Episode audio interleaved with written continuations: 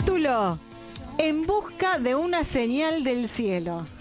Así es, así es. Vieron que mi ley apela mucho a la fuerza del cielo, ¿no? Dice que es más importante que la cantidad de soldados que uno tiene para librar una, una batalla, la fuerza del cielo. Bueno, anda ahí apelando a tratar de conseguir al menos una bendición, porque hoy le, le mandó una carta al Papa Francisco eh, para invitarlo a venir a la Argentina. Es curiosa la foto de Milei firmando la carta con su hermana parada al lado como, como viendo lo que, lo que estaba haciendo, como que le había llegado la, le había llegado la carta. Lo cierto que la relación entre ambos, recordemos, no fueron las mejores. Milei había dicho que era el representante del maligno en la tierra. Casi nada.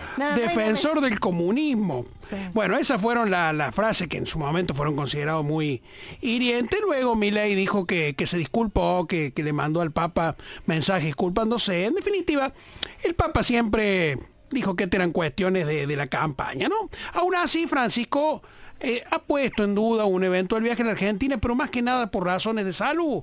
Vieron que cada tanto tiene algún achaque por razones de, de edad, ¿no? Pero bueno, ¿cómo rápidamente, cómo fueron las relaciones de, de Francisco de que es Papa con, con los presidentes argentinos, ¿no? Desde el año 2013. La primera reunión fue con Cristina. Apenas había sido ungido Papa, Cristina fue, le llevó de regalo un mate y un termo, como si Bergoglio no hubiera tenido allá, que se lo llevaba cada vez que viajaba. Pero lo cierto que eh, hubo un almuerzo en Santa Marta, un clima de distensión. ¿Por qué clima de distensión? Porque Bergoglio venía de una muy mala relación con Néstor Kirchner. Casi al límite de, de Milei, Néstor Kirchner decía que eh, Bergoglio era el jefe espiritual de la oposición política en la época en que Néstor era presidente. Y de hecho, cuando Bergoglio era presidente de la Conferencia Episcopal Argentina, también criticó muchas, muchas de las políticas de Cristina Fernández de Kirchner. La tensión fue muy fuerte cuando eh, en el 2010 se había aprobado el matrimonio igualitario. Pero bueno, y cuando Bergoglio viajó a Roma y se posicionaba como, como papable, desde las mismas usinas kirchneristas, un intento por vincularlo con el secuestro y la desaparición en, allá por 1976 de dos curas jesuitas, Orlando Llorio y Francisco Jalix. Fue una operación claramente marcada en aquel, en aquel momento por eh, operadores kirchneristas, entre ellos Horacio Berbisky en definitiva, ¿no? Pero bueno, después de aquella visita primera de Cristina, Cristina estuvo con él cinco o seis veces más. También eh, estuvo con Mauricio Macri dos veces. Una vez en la famosa foto en la que se lo ve al Papa con la cara muy, muy... Muy eh, seria. Sí, muy gesto, gesto muy adulto, que después explicaron que en realidad era porque por razones de salud le habrá dolido el estómago, no sé qué, pero lo cierto es que la comparaban con la foto de Cristina sonriente y esta era totalmente distinta, exactamente.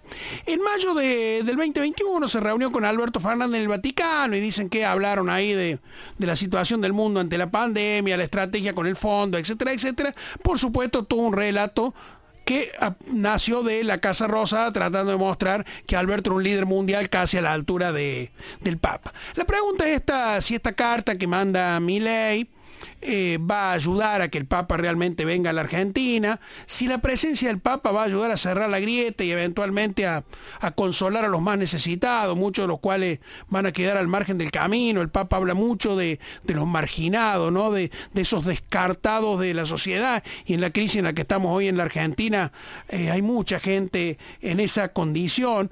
Eh, en fin, si una visita del Papa ayudaría a calmar las aguas, sí, en definitiva, una vez más, los políticos intentarían apropiarse de eso para tratar de sacar algún provecho de muy corto plazo. Es difícil que el Papa, con la inteligencia que tiene, se pueda prestar para ese juego y está rodeado por muchos... eh, nuevos cardenales, personalidad importante de la iglesia que son argentinos, que conocen la realidad. Se sabe que el Papa está en permanente contacto con los obispos de la Conferencia Episcopal Argentina, que son los que le están, eh, digamos, eh, ofreciendo información de primera mano.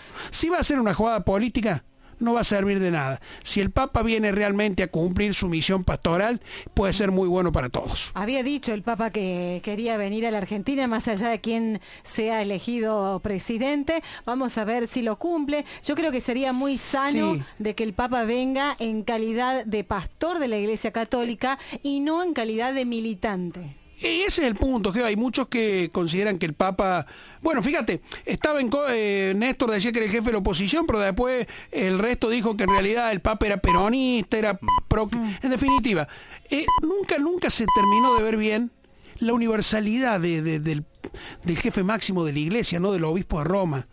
Entonces todo lo que el Papa decía y dice permanentemente tratan de leerlo en clave argentina. Y la verdad que somos para él, en su condición de pastor de la iglesia, uno más, es su tierra natal. Pero en definitiva somos uno más y el mundo está lleno, lleno de problemas, algunos bastante parecidos a los nuestros. Así es, gracias Julio Perotti. Abra palabra.